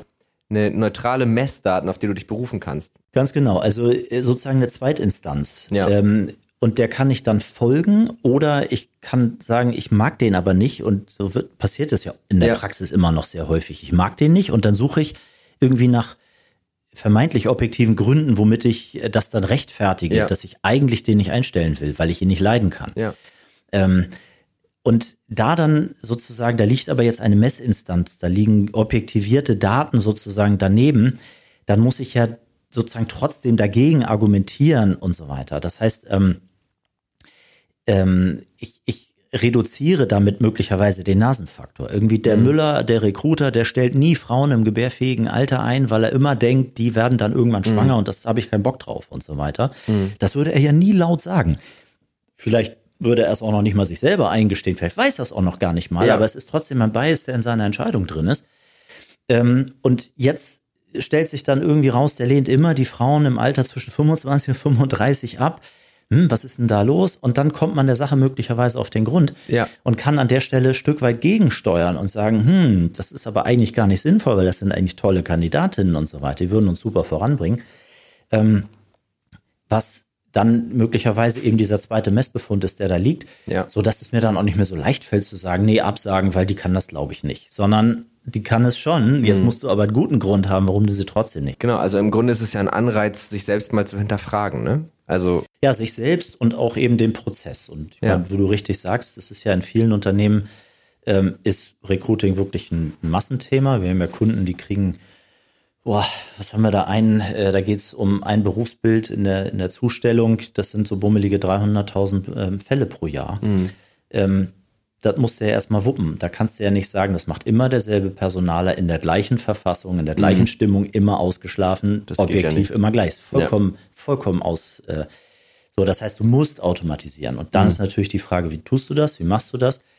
Ohne dass das zu einem, ich würde mal sagen, äh, Lotteriespiel wird. Äh, sowas wie, ähm, keine Ahnung, all die Bewerbungen, die einen Knick äh, in der postalisch eingereichten Bewerbung haben, ablehnen und so weiter, weil es möglicherweise keinen Zusammenhang zur Performance hat und so. Ja.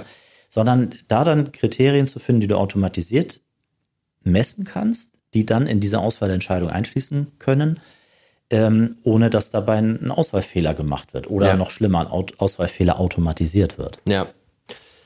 Ja, ist, glaube ich, aber gar nicht so einfach, das dann entsprechend zu designen, ne? Also eben die Kriterien festzustellen, weil äh, ich habe jetzt gerade auch mal nach so einem Beispiel gesucht. Es gibt viele Jobs, für die braucht man einen Führerschein. Und es könnte aber passieren, dass man sich, weil man dann eine Person, die keinen hat oder noch keinen Führerschein hat, aussortiert, dass man sich dabei einen sehr, sehr guten Mitarbeiter entgehen lässt, dem man einfach hätte noch kurz zwei Monate Zeit geben können, sich einen Führerschein zu machen und dann wäre das Ding. Total. Und also Super Beispiel, Ja. ähm, weil es kann sein, dass du den, den Top-Kandidaten ablehnst, weil er den Führerschein nicht oder noch nicht hat Ja. Und einen anderen einstellst, der ihn zwei Wochen später verliert. ja, So.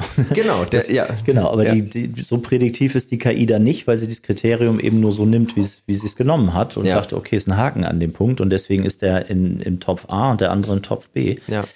Ähm, total wichtig, deswegen ist das auch ähm, so unglaublich komplex zu designen und auch mit so viel Vorsicht zu genießen. Deswegen auch all das, was momentan ja oft so ein bisschen durch die Gazetten irgendwie wandert, so eine KI, der Robo-Recruiter und so, der macht das dann ganz von alleine und so weiter. Das ist natürlich kompletter Blödsinn. Das gibt Ja. es nicht. Ja. Und ich wäre auch sehr, sehr skeptisch, ob es das überhaupt irgendwann geben kann. Solange es um Menschen geht, die mit Menschen arbeiten. Ja. Wenn ein Algorithmus rekrutiert werden soll, der für einen Algorithmus arbeitet, dann mag das gehen. Aber Mhm. Wenn wir über Personalgewinnung sprechen, da steckt ja das Wort schon drin, das Person, das hat immer was mit Menschen zu tun. Ja. Deswegen wäre ich da sowieso skeptisch, ob das geht. Aber ähm, was mir genauso äh, so ein bisschen zuwiderliefe und wo ich auch sehr stark vorwarne, ist zu sagen, naja, weil das sowieso alles nicht funktioniert und da habe ich jetzt auch ganz viel gelesen, dass alles Blödsinn ist und so weiter. Deswegen lassen wir das mal mit dieser Automatisierung und der Digitalisierung sein. Ja. Das wäre auch naiv, weil diese Dinge passieren und sie werden passieren. Ja. Und je mehr ich äh, so ein bisschen Vogelstrauß mache und sage, ähm, ich mache mal die Augen zu, dann wird's dunkel im Raum und so weiter, ähm, desto mehr kann ich ja selber diese Entwicklung auch gar nicht mehr begleiten und beeinflussen. Ja. Also wenn Personaler sagen, das mit diesen ganzen Automatisierungsschritten, das lassen wir hier mal, ich befasse mich damit auch gar nicht, hoffentlich geht das wieder weg, dann müssen Sie sich auch nicht wundern, wenn Sie irgendwann nicht mehr gefragt werden und irgendeiner aus IT oder was ein Tool einkauft und sagt, das macht den Job. Ja. Das stimmt, ja. Also man muss sich damit befassen, man muss da das Visier offen haben und man muss zumindest verstehen, wie diese Dinge funktionieren, um überhaupt bewerten zu können, taugen die was, taugen die nichts, für was sind sie gut und für was eben auch nicht. Ja. Genau, man muss es halt alles irgendwie immer reflektiert einsetzen und nicht, äh, aber das ist ja das, das leidige Thema, was sich auch in diesem Podcast halt ständig irgendwie immer wieder rauskristallisiert. Alle digitalen Tools sind eben halt nur Tools. So, die können wir benutzen, aber wir müssen uns immer genau fragen, wie machen wir das? Ich flex ja auch nicht einen Nagel in die Wand. Das würde einfach gar keinen Sinn machen. Und so ist es halt im Grunde mit, mit solchen Tools auch. Natürlich sind vielleicht die Zusammenhänge ein bisschen komplexer, aber das Grundding ist ja immer, was wende ich auf was an und was gibt mir das für ein Resultat? Wenn Ja. ich einen ganz kleinen Hammer nehme, muss ich halt oft auf den Nagel hauen, als mit einem sehr großen. Ja, Ähm, deswegen, also ich glaube, so als, als Appell ähm, äh, wäre wär mir total wichtig zu sagen, okay, befasst euch damit. Also Mhm. äh, guckt mal hinter die Kulissen, versucht mal zu verstehen, was da passiert. Lasst euch auch von den Dienstleistern oder den, den, den Tech-Buden, die damit sozusagen hausieren gehen, das mal erklären. Ja. Und zwar nicht, ja, ja, da, da schmeißt du oben was rein und unten kommt was raus. Ich möchte ja wissen, was dazwischen passiert. Ja. Ne? Also wie, mach mir mal die Blackbox auf. Ein Dienstleister, der das nicht erklären kann, da wäre ich immer schon sehr, sehr skeptisch. Ähm, also das Visier auf, sich damit befassen, Bock darauf haben, zu, ver zu verstehen, um auch bewerten zu können. Das ist total wichtig. Ähm, aber eben dann auch anschließend nicht, nicht naiv zu sagen, oh, jetzt machen wir, der Chef hat gesagt, Digitalisierung jetzt hier alles, dann habe ich jetzt hier mal Digitalisierung, ich habe jetzt das gekauft. Ähm, was tut es, weiß ich nicht. Wie gut tut es das, kann ich nicht sagen. Es macht aber irgendwas, weil es das ist halt wirklich riskant, weil die, die Thematik der Personalgewinnung hat ja einfach eine ethische Fallhöhe. Es ist ja nicht, Ja. der Algorithmus hat mir empfohlen, geh mal in die Dönerbude rein und nicht in die, weil die hat vier Sternchen und die nur dreieinhalb.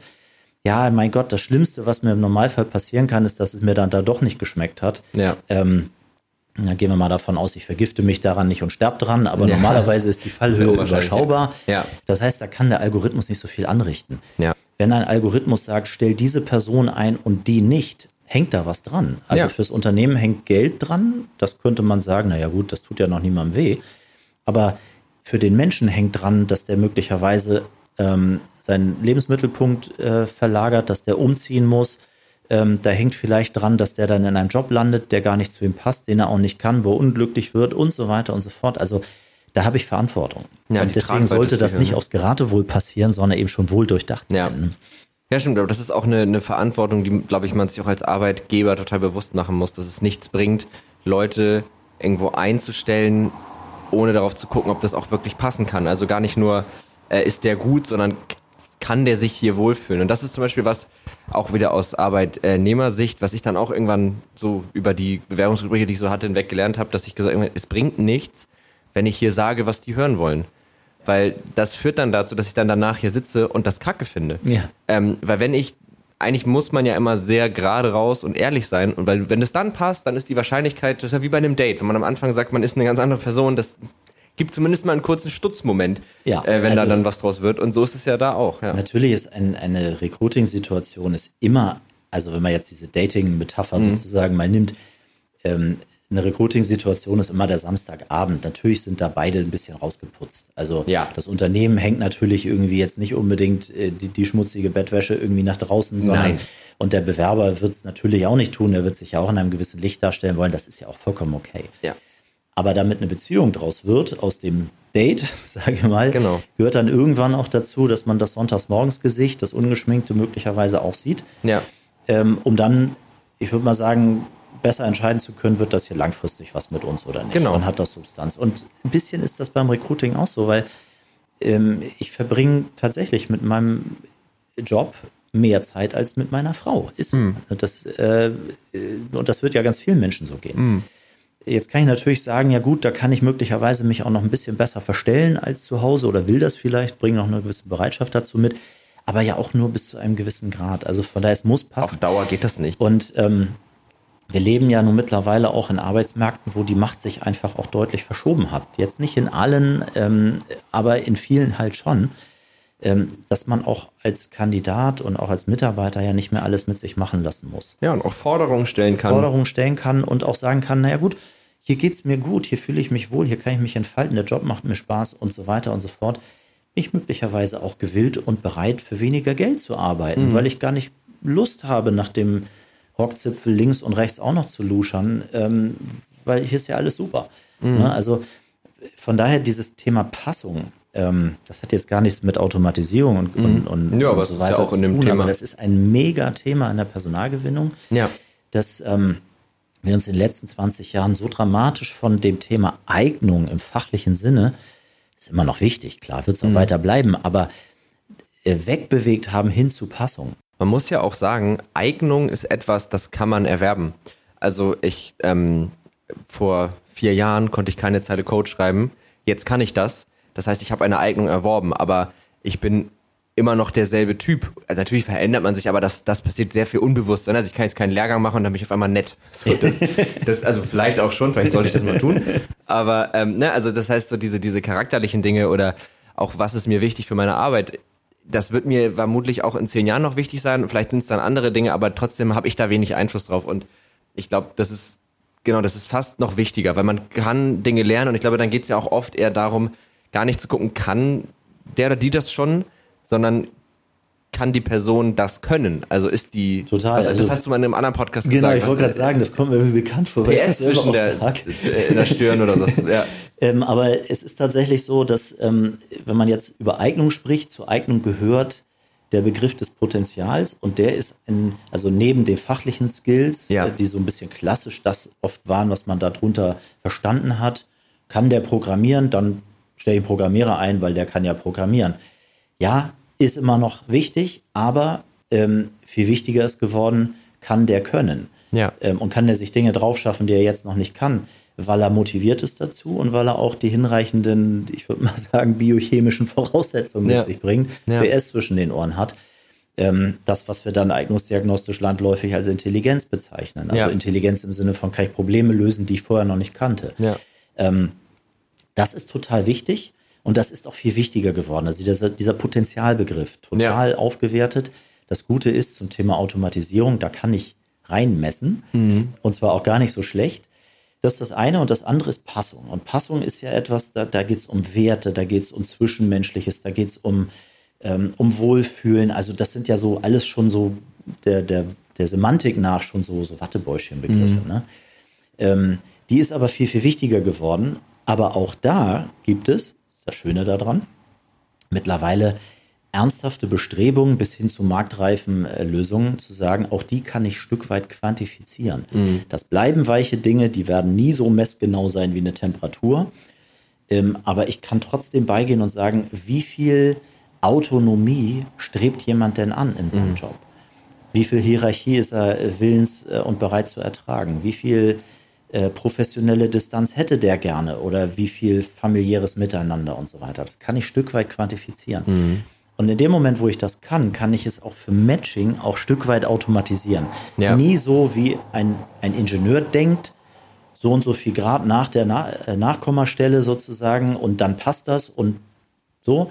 So ist das bei diesen Dingen nicht. Die sind weicher, aber es ist trotzdem auch dabei, sich ein bisschen aus diesen sphärischen, esoterischen Dimensionen, so Wohlfühlen und so weiter, was ist das, kann ich ja nicht messen, ein bisschen auf eine auch quantifizierbare, datengetriebene Ebene zu bewegen. Ja.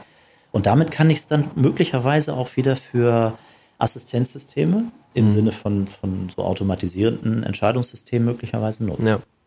Genau, also auch da, glaube ich, hat das gute alte Bauchgefühl tatsächlich sehr gute Messinstrumente. Also das denke ich schon, dass wenn man da ein Gespräch führt, glaube ich, findet man da sehr viel raus. Aber das Dann bedingt zweite Meinung daneben zu stellen, sozusagen. Genau, genau. genau. Also, weil ich, aber das bedingt eben auch, dass, dass äh, beide Seiten einfach auch ein gutes Gespür auf sich selbst haben. Und ich glaube, das ist halt nicht immer gegeben und deswegen kann das, glaube ich, auch durchaus eine nette Ergänzung sein. Ja, und ähm, dann noch dazu, ich kann das natürlich nicht skalieren. Also ich kann Gespräche führen, aber natürlich auch immer eigentlich nur eins zur Zeit.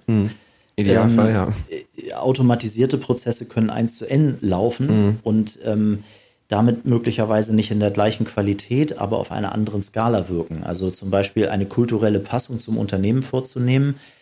Ähm, klar, ich kann jetzt sagen, ich kenne den Laden hier gut, ich habe ein ganz gutes Gespür dafür, wer hier passt und so weiter, aber das kann ich eben auch dann nur in 45 Minuten Gespräch mit 45 Minuten Ergebnis sozusagen mit einer Person tun. Ähm, wohingegen eben zum Beispiel ein solcher Algorithmus, der irgendwie Wertepassung versucht zu quantifizieren, der, den können ja theoretisch Milliarden Menschen gleichzeitig nutzen. Ja.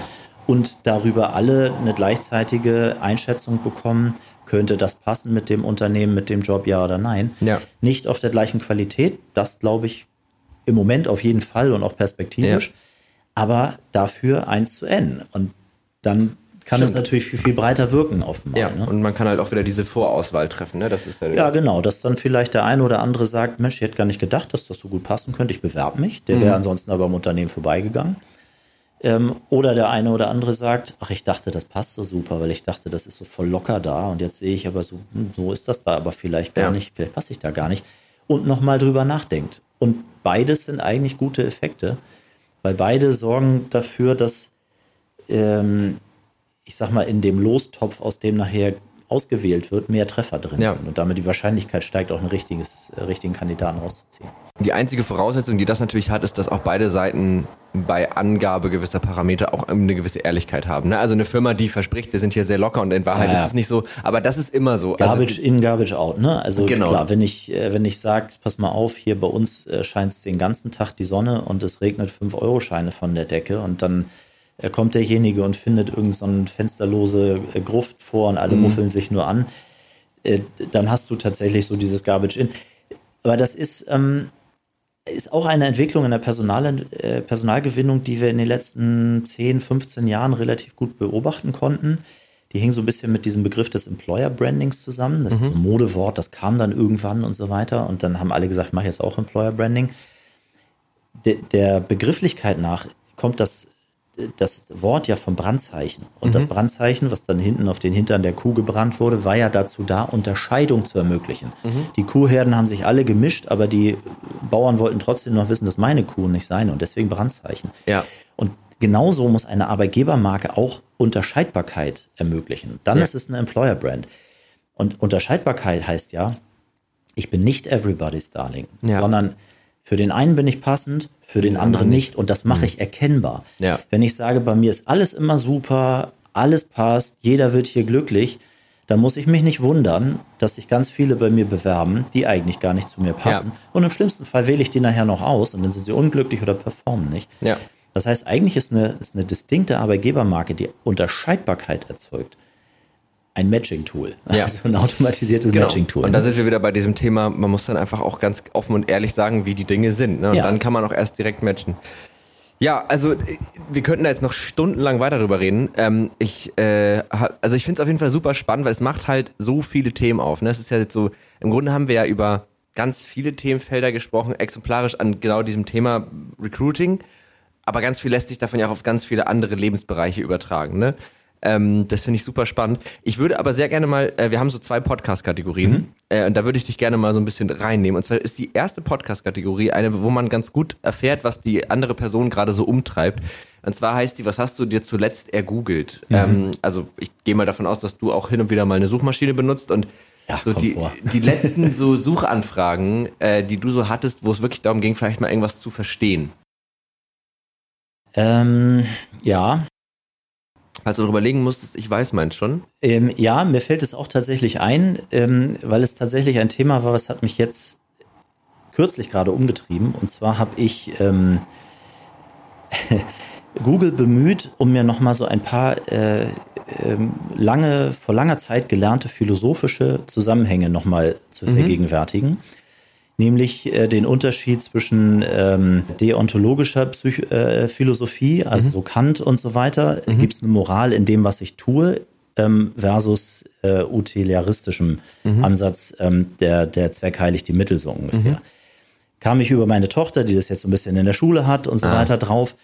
Ähm, und weswegen das ein Thema war, was mich auch tatsächlich beruflich interessiert, ist, dass man nämlich auch, wenn wir über KI und Entscheidungswege von Algorithmen sprechen, ähm, sehr oft vor dieser Frage irgendwann steht, zu sagen, ist es eigentlich richtig, wenn der Zweck die Mittel heiligt, egal wie ich da hingekommen bin? So nach dem Motto, der Algo hat am Schluss eine gute Entscheidung getroffen, ist mir scheißegal, wie er da hingekommen ist und ob er unterwegs möglicherweise diskriminiert hat und so weiter. Das wäre ja mehr so utilitaristisch darauf geguckt. Versus, nein, das kann ich nicht bringen. Ähm, die Entscheidung, der Entscheidungsweg muss auch moralisch vertretbar sein. Und Ja. damit so ein bisschen nach Kant eben tue Ja. niemandem was an, was du nicht auch willst, was, was dir selber angetan wird. Also so der Imperativ. Ja. Und das habe ich tatsächlich, wann war das? Ende letzter Woche, das ist da habe ich wirklich nochmal wieder so ein bisschen über Google und dann mhm. in so Philosophieforen und so weiter wirklich relativ tief gebohrt, weil es nämlich genau ne? hiermit zu tun hat. Ja, ja, das äh, eigentlich hat ja dieses philosophische Denken eigentlich mit allem immer irgendwas zu tun. Das finde ich ja so geil ja. an, die, an dem Thema, ne, weil das ja eigentlich diese Denkweisen, die Fragen, die man sich stellt, die kann man sich ja in allen Lebensbereichen stellen, die sind ja auch immer mit allem anderen irgendwie verknüpft. Also man kann da ja gar keine klare Trennung ziehen. Das, das, das stimmt schon. Das ist irgendwie eine abgefahrene Geisteswissenschaft. Ja. Ähm, meine letzte Google-Suchanfrage ist nicht so spannend zu erzählen. Ich, hab, ich arbeite gerade an einem Programm, wo man so mehrere Punkte in so einem dreidimensionalen Raum hat und dann wird da praktisch so eine Achterbahnkurve durchgezogen, mhm. so mathematisch berechnet und so. Und da musste ich mich, äh, also das ist ganz abgefahren, weil diese Mathematik, kein Problem, aber ich merkte so, was ich so in der Mittel- und Oberstufe hatte, da habe ich richtig Lücken. Und da musste ich mir echt Sachen wieder drauf schaffen. Und jetzt bin ich gerade total wieder so, boah, Differentialgleichung. Ich weiß nicht, ob du dich da noch dran erinnerst. Ähm, mhm. Und ne, ich habe das dann relativ schnell wieder drauf, aber ich wusste gar nicht mehr, was ist eigentlich eine Differentialgleichung? Was ist das eigentlich nochmal? Und dann numerische Lösungsverfahren und so. Und da bin ich jetzt gerade relativ viel mit beschäftigt. Das heißt, mein ganzer, meine ganze Suchhistorie ist einfach voll mit so das und das dann immer noch in Python, also der Programmiersprache. Ah, super, ja. Ja, ja also äh, solche Sachen habe ich auch häufig. Zum einen, äh, weil wir uns natürlich jetzt beruflich relativ viel auch oft mit recht komplexen statistischen Methoden mhm. beschäftigen müssen. Ähm, das ist ein Thema, da muss ich immer wieder ran, immer wieder ja. ran, ähm, obwohl ich ich habe es mal studiert. Was hast ähm, du studiert? Ich habe BWL studiert, allerdings ja. mit viel quantitativer Methodenlehre dabei mhm. und viel Wirtschaftspsychologie und da machst du das auch rauf und runter. Ähm, und natürlich ist das jetzt tatsächlich so Kern dessen, was wir tun. Mhm. Ne? Also andauernd irgendwie ähm, äh, Effektstärken berechnen und so weiter. Mhm. Da muss ich immer wieder ran. Das mhm. ist äh, so ein Thema, das verkalkt so schnell. Ja. Das musst du immer wieder putzen. Äh, und das zweite ist ähm, eine Tochter auf dem Gymnasium, die natürlich ja. all dieses, diese Themen jetzt so, jetzt kommt das und jetzt kommt das und denkst, okay, ja, jetzt macht der Integralrechnung kannst du mit mir machen, gib mir mal eine Stunde. Genau. Ich muss dann noch mal ganz kurz. Ja, ja. Und dann fängt man wieder an und denkst, wie war denn das noch? Und oh, wie kriege ich das denn jetzt noch mal?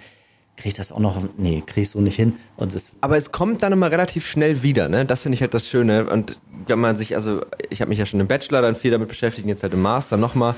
Wenn man dann so merkt, ich verstehe irgendwann so langsam die, die Denkweise sitzt und ich kann diese Sprache, die, auch die Notation und so lesen, dann wird es doch sehr viel leichter, kann man sich das eigentlich alles wieder irgendwie drauf schaffen.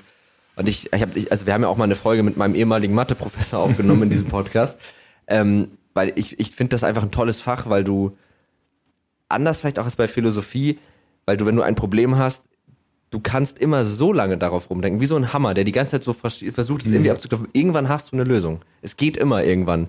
Und das finde ich, also, oder wenn die Lösung ist, es hat keine Lösung, aber du kommst immer irgendwann zu einem Ergebnis. Ja, und das finde ja. ich halt so unglaublich befriedigend an äh, Mathematik. Deswegen, ja. Ja, und ich sag mal so, ne, wenn wir hier so, was hatten wir uns auch drüber geschrieben über den, über den Podcast, wenn man über KI spricht, dann hast du tatsächlich ja äh, beide Disziplinen direkt ja. miteinander. Ich glaube sowieso, dass Mathematik eine, äh, eine Philosophie ist, im Prinzip. Ähm, aber hier hast du diese beiden Disziplinen natürlich direkt eigentlich miteinander zu tun. Weil es natürlich im Kern ist es immer Mathematik. Es geht ja, ja immer darum, komplexe äh, äh, sozusagen äh, Abfolgen von, von Bewertungen und so weiter, Gewichtungen, Umgewichtungen, Lernend und so weiter irgendwie zu modellieren. Ähm, und die philosophische Komponente ist immer die, die mit Abstand drauf guckt und sagt, sag mal, das mag ja unglaublich sophisticated hier gerade irgendwas ausrechnen und unglaublich exakt da drin sein, aber tut es überhaupt das Richtige? Mhm. Und das genau. ist dann die Abstandperspektive da drauf ja. und zu sagen, okay, du wirst immer besser da drin, etwas völlig Falsches zu tun, ja. versus du bist vielleicht ungenau da drin, aber du bist in der richtigen Richtung. Ja. So, ne? Das ist schon, von daher, das, das sind beide Komponenten gehören ja zu diesem Thema genau dazu. Ja, total. Ja, siehst du, auf dieses Thema wären wir nicht gekommen äh, ohne diese Frage. ja. Dann kommen wir einfach direkt weiter zur zweiten Kategorie und äh, das ist die Empfehlung der Woche. Äh, also meine Gäste und ich sprechen eigentlich jede Woche jeweils eine Empfehlung aus für irgendwas, was uns begeistert hat, was uns interessiert hat, was man irgendwie toll fand. Ähm, das kann alles sein. Das kann ein Buch sein, das kann eine Serie sein, das kann ein Film sein, das kann irgendein Gedanke sein. Alles. Also was mich tatsächlich, aber das ist ein ganz privates Thema, was mich äh, tatsächlich zunehmend äh, begeistert und fasziniert, ist ein ganz, ganz analoges Thema, hat fast was mit Landwirtschaft zu tun. Mm, okay. Weinbau. Oh. ja, ich habe ähm, äh, vor kurzem mit ein paar Freunden zusammen, äh, haben wir einen Weinberg gepachtet. Ach krass. Und ähm, das ist tatsächlich, also neben dem, dass ich das Produkt einfach mag, äh, Ja. dieses ganze Drumherum fasziniert mich total. Also, ähm, weil es auch so ein, vielleicht nochmal den Schwenk, vielleicht auch zu unserem Thema, es ist halt einfach auch eine Gleichung mit so unglaublich vielen Variablen. Ja. Am Schluss ist irgendwas im Glas und das magst du oder du magst es nicht, also Ja. 0 oder 1. Ähm, aber der Weg dahin ist von so vielen kleinen Stellschräubchen abhängig. Ne? Wo, welche Lage, was für eine Traube, wie gemacht, wie hergestellt, wie äh, gekeltert, wie lange, wie lange hing das dran, was ist rausgeschnitten worden, was ist entlaubt worden und so weiter.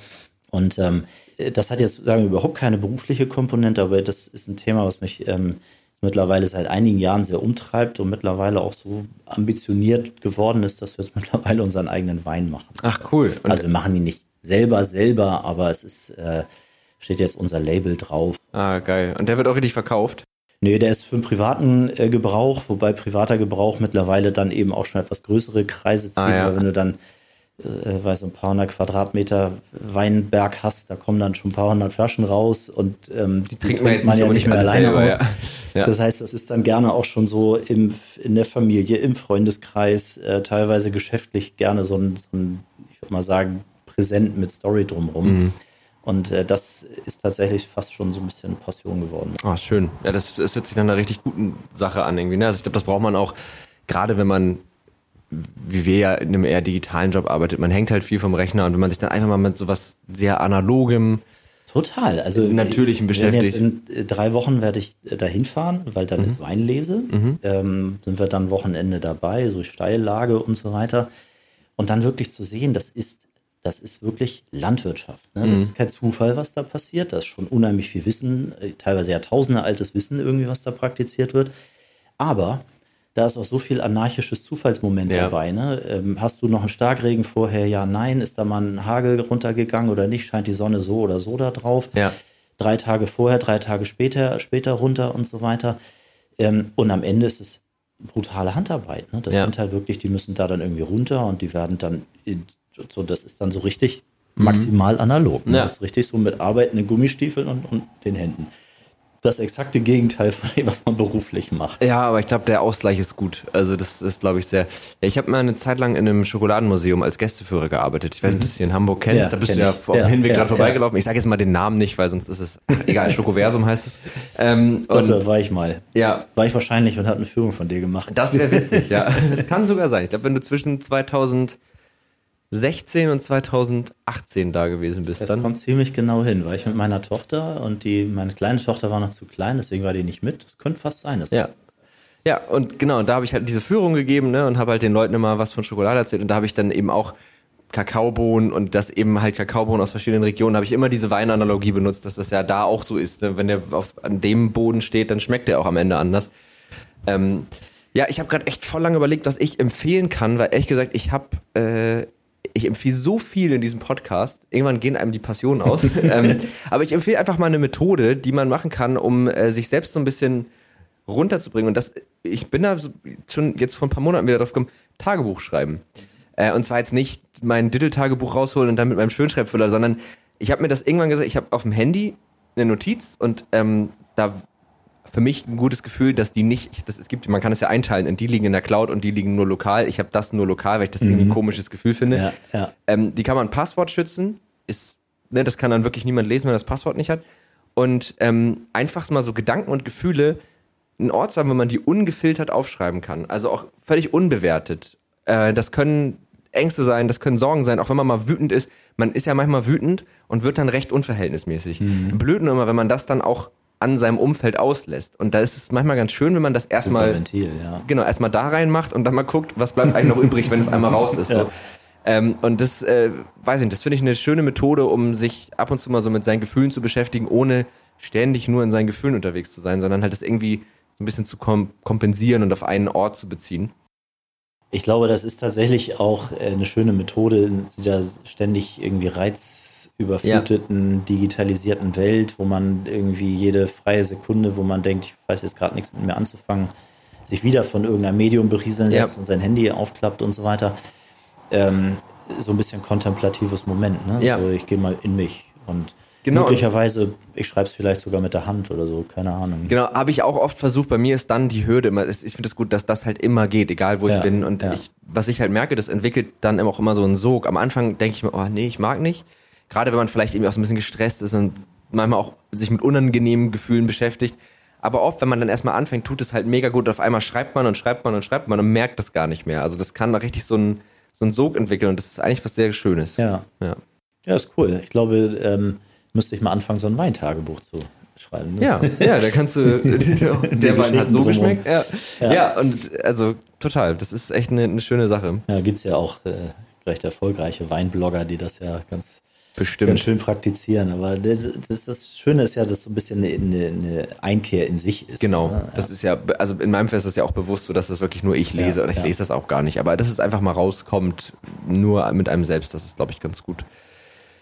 Ja, äh, kommen wir zur allerletzten Frage dieses Podcasts. Ähm, und zwar stelle ich die wirklich jedem Gast. Die manchmal geht das ganz schnell, manchmal dauert das eine Weile. Deswegen äh, die Frage lautet: Glaubst du, dass es rein hypothetisch gesehen für jedes Problem, das die Menschheit oder Menschen als Individuum, ist völlig egal, mal haben könnte, eine technische, und mit technisch meine ich datengetriebene, algorithmische oder halt eben technische Lösung geben könnte? Unabhängig davon, ob es sie jetzt schon gibt oder ob wir jetzt schon wissen, wie sie aussieht, glaubst du, wir haben die Möglichkeit, mit Technik im weitesten Sinne alles irgendwie zu lösen? Ah, das ist eine tatsächlich gar nicht so ganz einfache Frage, Nee. weil ich, ich würde mal sagen, der rationale Teil in mir äh, sagt, ja, ähm, werden wir faktisch nie erreichen. Wir werden sozusagen iterativ immer auf dem Weg dahin sein, aber als theoretisches Konzept, warum nicht? Ein Teil von mir sagt, okay, aber wenn wir es dann ja praktisch ja doch nie erreichen, weil die Unzulänglichkeiten der Welt nun mal da sind, ähm, ist es damit sozusagen auch wirklich nur ein rein theoretisches, aber dann ja doch nie eintretendes äh, Phänomen. Ähm, von daher theoretisch ja, praktisch glaube ich, wird es es nicht geben und auch nicht geben können. Und dann eher so ein bisschen, ich würde mal sagen, ähm, die menschliche Sicht darauf.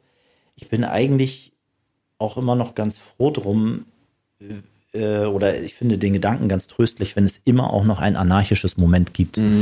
Also eines, was sich nicht kontrollieren lässt, auch per Definition nicht kontrollieren lässt, selbst wenn man alle Variablen kennen würde. Weil ich glaube tatsächlich, dass es auch ein bisschen das ist, wonach wir oder wo so ein bisschen, ich würde mal sagen, so die magische Zutat des Lebens herkommt. Ja. Ne? Dass man eben nicht alles bis zu Ende schon irgendwie ausgeleuchtet haben kann. Es manchmal eben einfach anders kommt. Ja. Ja, ich glaube, da sind wir auf äh, einer Wellenlänge. Ich sehe das genauso, dass, ähm, also ich bin auch der Meinung, dass wir gar nicht in der Lage sind, alles bis ins letzte Detail zu verstehen. Hatten wir ja auch schon, ne, dieses Thema, gibt es eine objektive Wahrheit, können wir die überhaupt sehen? Ich glaube, das geht schon mal gar nicht, das, das können unsere Gehirne gar nicht, ähm, weil wir ja eben auch nur einen bestimmten Blickwinkel haben. Also wir sehen ja mit anderen Augen als eine Fliege, also haben wir ja schon mal diesen Blickwinkel nicht drin Ja, und den ja. können wir nun mal nicht haben. Ähm, und äh, dann genauso wie du, glaube ich auch, dass das auch nicht sonderlich erstrebenswert wäre, in einer dann ja problemlosen Welt zu leben, weil du eben keine, es ist jetzt auch, das ist jetzt super abgeklatscht, was ich jetzt sage, aber ne, durch, durch Probleme hast du ja auch immer wieder Höhen und Tiefen und du hast eben Kontraste und die würden ja dann irgendwann wegfallen und das ist jetzt auch kein sonderlich innovativer Gedanke, aber das fände ich auch nicht schön. Es wäre auch langweilig. Also klar, viel, vielfach hat man Probleme, wo man denkt, die nerven jetzt echt und die würde ich mir echt gerne sparen. Äh, oder die hätte ich mir gerne erspart und so weiter. Aber letztlich, ich meine, gut, was ist denn die Zeit, die wir auf diesem Planeten haben, ist ja genau der Film, den man guckt und einer der, Ja. Ähm, der irgendwie von vorne bis hinten irgendwie, weiß ich nicht, stringent, problemlos abläuft, hat ja auch irgendwie keinen Twist. Also Ja. ne, deswegen, nee. Ähm, theoretisch ja, praktisch nein, gewollt ganz klar nein. Ja. Ja, da sind wir uns, glaube ich, haben wir, glaube ich, eine ähnliche Meinung. Ja, äh, sehr schön. Ich glaube, wenn du jetzt nichts mehr hast, was du noch loswerden möchtest, wir haben, glaube ich, ich habe eigentlich gesagt, gar nicht so richtig auf die Zeit geguckt. Wir haben über eine Stunde, glaube Wir ich, haben schon lang gesprochen, ja. Ja. Also es hat mir sehr viel Spaß gemacht, weil ich äh, sehr schön finde, dass man über Tech spricht, aber auch, dass Trara nicht zu kurz kommt. Ja, ja. Und ich glaube, also man kann über dieses Thema, können wir vielleicht, weiß ich nicht, in zwei Jahren oder sowas nochmal irgendwie uns vornehmen, mal gucken, wie die Welt sich dann da weitergedreht hat, weil das ist nie zu Ende erzählt. Ähm, und speziell dieses ganze Thema Algos und KI und so weiter, ich glaube, das wird uns noch ganz schön Ja. beschäftigen. Das glaube ich auch. Ähm, Und äh, ich glaube, das ist auch ein Thema, das wir gar nicht nur aus mechanistischer Tech-Sicht betrachten dürfen. Also. Finde ich auch. Also das ist ja auch genau das Ziel dieses Podcasts. Na, natürlich, Tech spielt hier eine große Rolle, ähm, aber es geht eben immer um diese, um diese Trara-Sicht. Ne? Also was macht das mit uns? Welche Fragen können wir uns da stellen? Und das ist auf einmal, finde ich, nämlich immer der Punkt, da können auf einmal alle mitdenken. Völlig egal, ob sie jetzt im Detail wissen, wie eine KI funktioniert, aber sie können auch darüber nachdenken, was würde das denn für mich bedeuten oder was ja. würde das für mein Umfeld, für meinen Arbeitgeber, für meine Firma, was auch immer bedeuten. Und äh, deswegen schön, dass du, also mir hat das auch sehr viel Spaß gemacht. Ich fand, das war sehr anregend und es ist auch, glaube ich, du bist seit seit sehr langem mal wieder wirklich ein, ein Vor-Ort-Podcast. Ich glaube, der letzte war live, aber das ist ja auch nochmal eine andere, wenn du Zuschauer hast, live dabei und jetzt hier mal so im Büro bei uns zu sitzen in Hamburg, das ist schon. Ist auch wirklich sehr zu genießen. Also speziell so nach anderthalb Jahren äh, Corona ist man irgendwie auch ein bisschen, weiß ich nicht, ausgedürstet danach, mal wieder Menschen zu sehen und dreidimensional jemanden wahrzunehmen, ja. ist doch noch was anderes, als ja. wenn man dann mal wieder vor Teams oder Zoom oder wie auch immer sie alle heißen. Total. Also es ist praktisch, dass es geht, weil ne, nicht jeder kommt auch aus Hamburg und so, aber es ist sehr schön, wenn es dann auch mal anders sein kann. Ja. Also finde ich auch.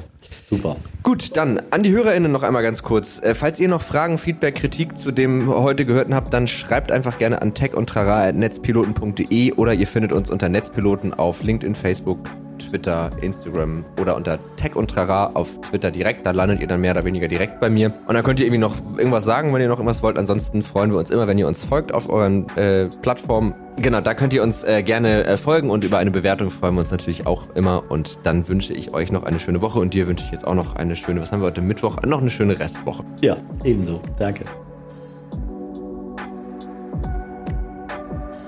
Tech und Trara ein Podcast der Netzpiloten mit Moritz Stoll und spannenden Gästen über Tech und Terrain.